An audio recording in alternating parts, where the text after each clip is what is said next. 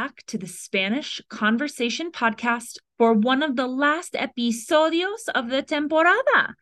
Today, we will channel our inner toddler and ask a bunch of why questions. I have ocho of them prepared for you to practice using the interrogative frase ¿por qué? Yo elegí or chose some vocabulario para ti para ayudar con las preguntas y respuestas. Comprar is to buy. Tanto is so much. Nosotros mismos is ourselves. Triste is sad. Porque, because, all one word, no accent. And por qué is why, two words with an accent on the E. Okay, are we ready to try this out with some preguntas? Imagine you are an infinitely curioso or curiosa type of person, and you want to ask them questions involving the palabra interrogativa, ¿por qué? Note that your tone can make these questions come across as curious or accusatory. Ten cuidado. Here are those questions as well as their translations. Número uno. ¿Por qué no lo compraríamos? Why wouldn't we buy it? The conditional tense used here for comprar creates would we buy, and hopefully you can see how this is a template for any why would we not or why would we if you used a different verb. If you're comfortable conjugating different subjects in conditional, you could change the nosotros out as well. Why wouldn't you? Why wouldn't they? Etc. Número dos. ¿Por qué te gusta tanto? Why do you like it so much? Gustar is tricky, so I would be careful making too many edits here. If the thing you like is singular, then it's gusta. If the thing you like is plural, then it's gustan. A safer play might be using querer for want or necesitar for need, although this does change the meaning. Número tres. ¿Por qué no lo hacemos nosotros mismos?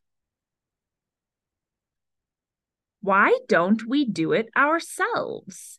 In the DIY spirit, this is a great question to ask when confronted with a big bill for a home renovation, marketing, etc.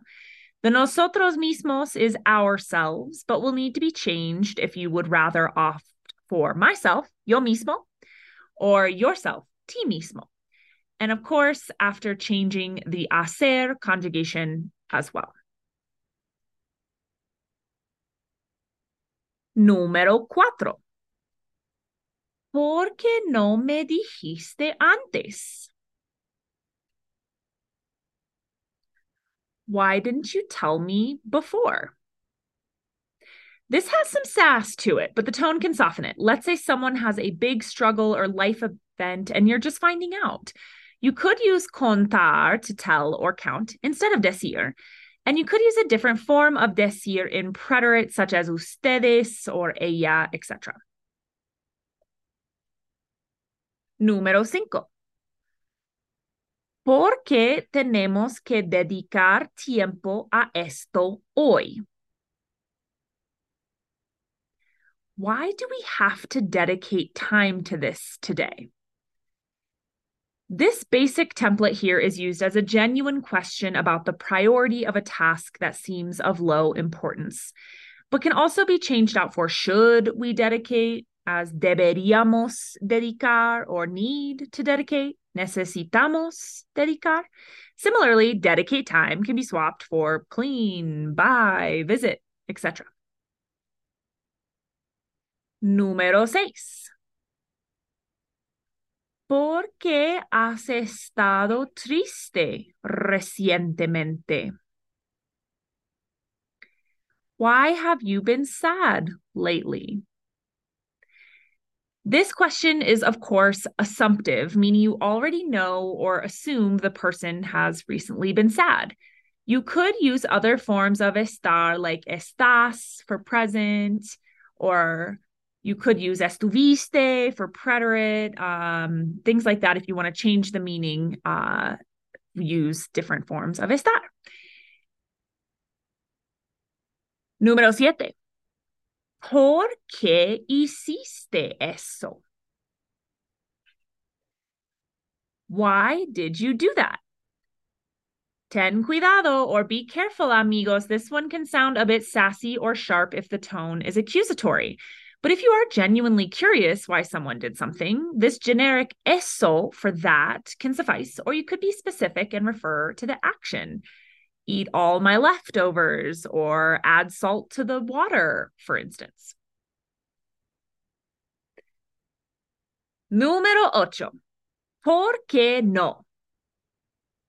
Why not? Short and sweet, this question can be either a challenge or a confirmation, just like in English. So it could be an ask of what the reason is for not doing something, or a different way to agree casually to plans or an idea.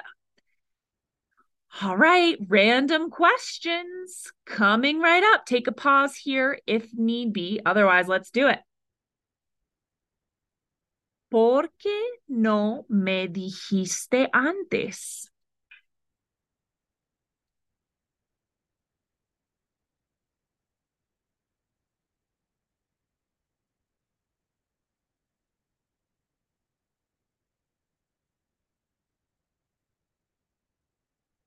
Mi respuesta es, or my answer is, no supe cómo reaccionarías y siendo honesta, yo estaba avergonzada de la situación. Esperaba que todo mejoraría sin tener que discutirlo. Ahora yo sé que fue estúpido, lo siento. Reaccionar is to react. Avergonzada is ashamed. What was my plan? ¿Por qué te gusta tanto?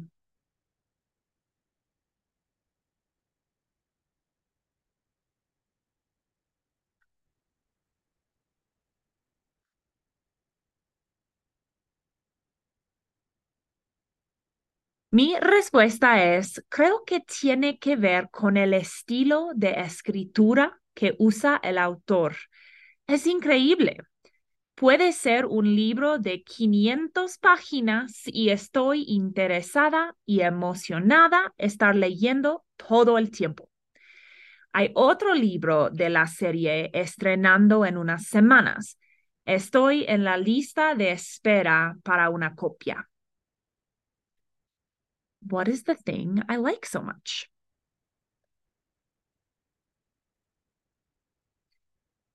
¿Por qué has estado triste recientemente?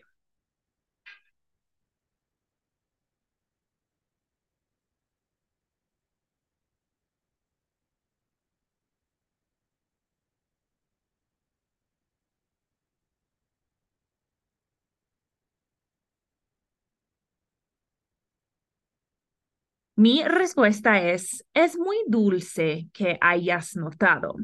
En esta época del año hace mucho frío y casi nunca quiero salir de la casa.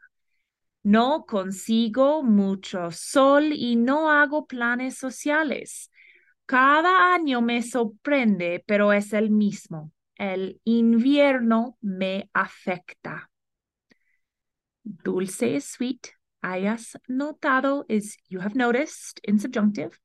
What has got me down? ¿Por qué no lo compraríamos?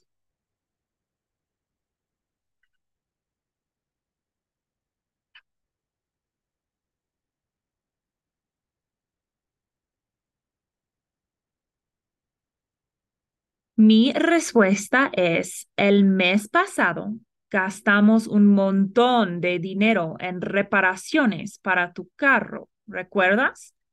Creo que es mejor si esperamos comprar el nuevo portátil hasta el próximo año. ¿Está bien? What did the person want to buy and why not now?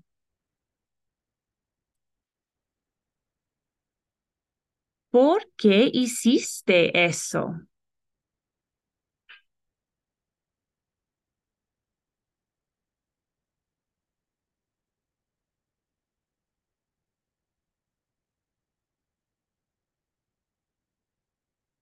Mi respuesta es porque quería tener más tiempo para relajar y no creo que necesito tener dos empleos a la misma vez.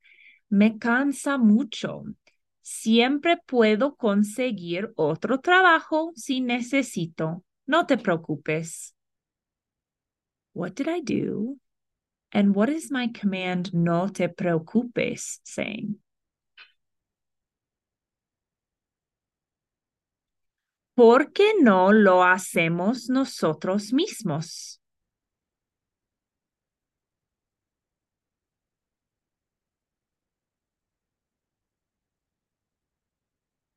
Mi respuesta es, tengo miedo de hacerlo mal y arruinar nuestros pisos con agua del grifo.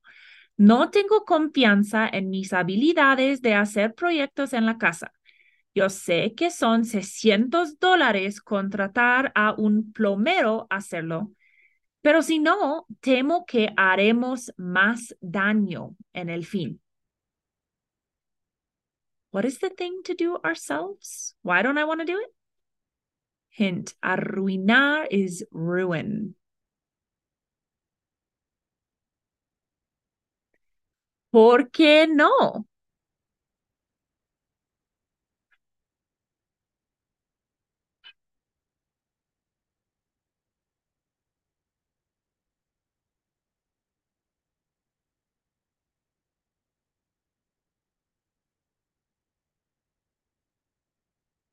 Mi respuesta es porque es una gran decisión comprar un carro y los pagos mensuales son súper altos.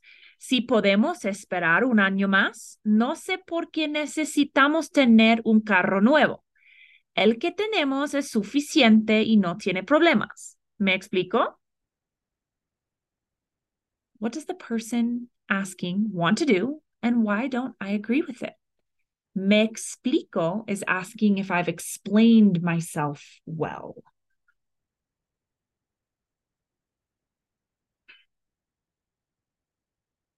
¿Por qué tenemos que dedicar tiempo a esto hoy?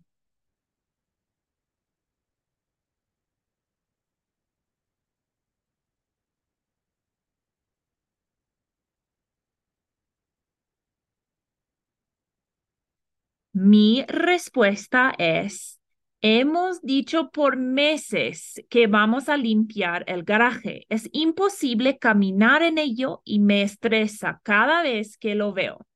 No tenemos planes hoy y yo sé que sería más divertido descansar, pero tenemos buen tiempo afuera y el próximo domingo no tanto.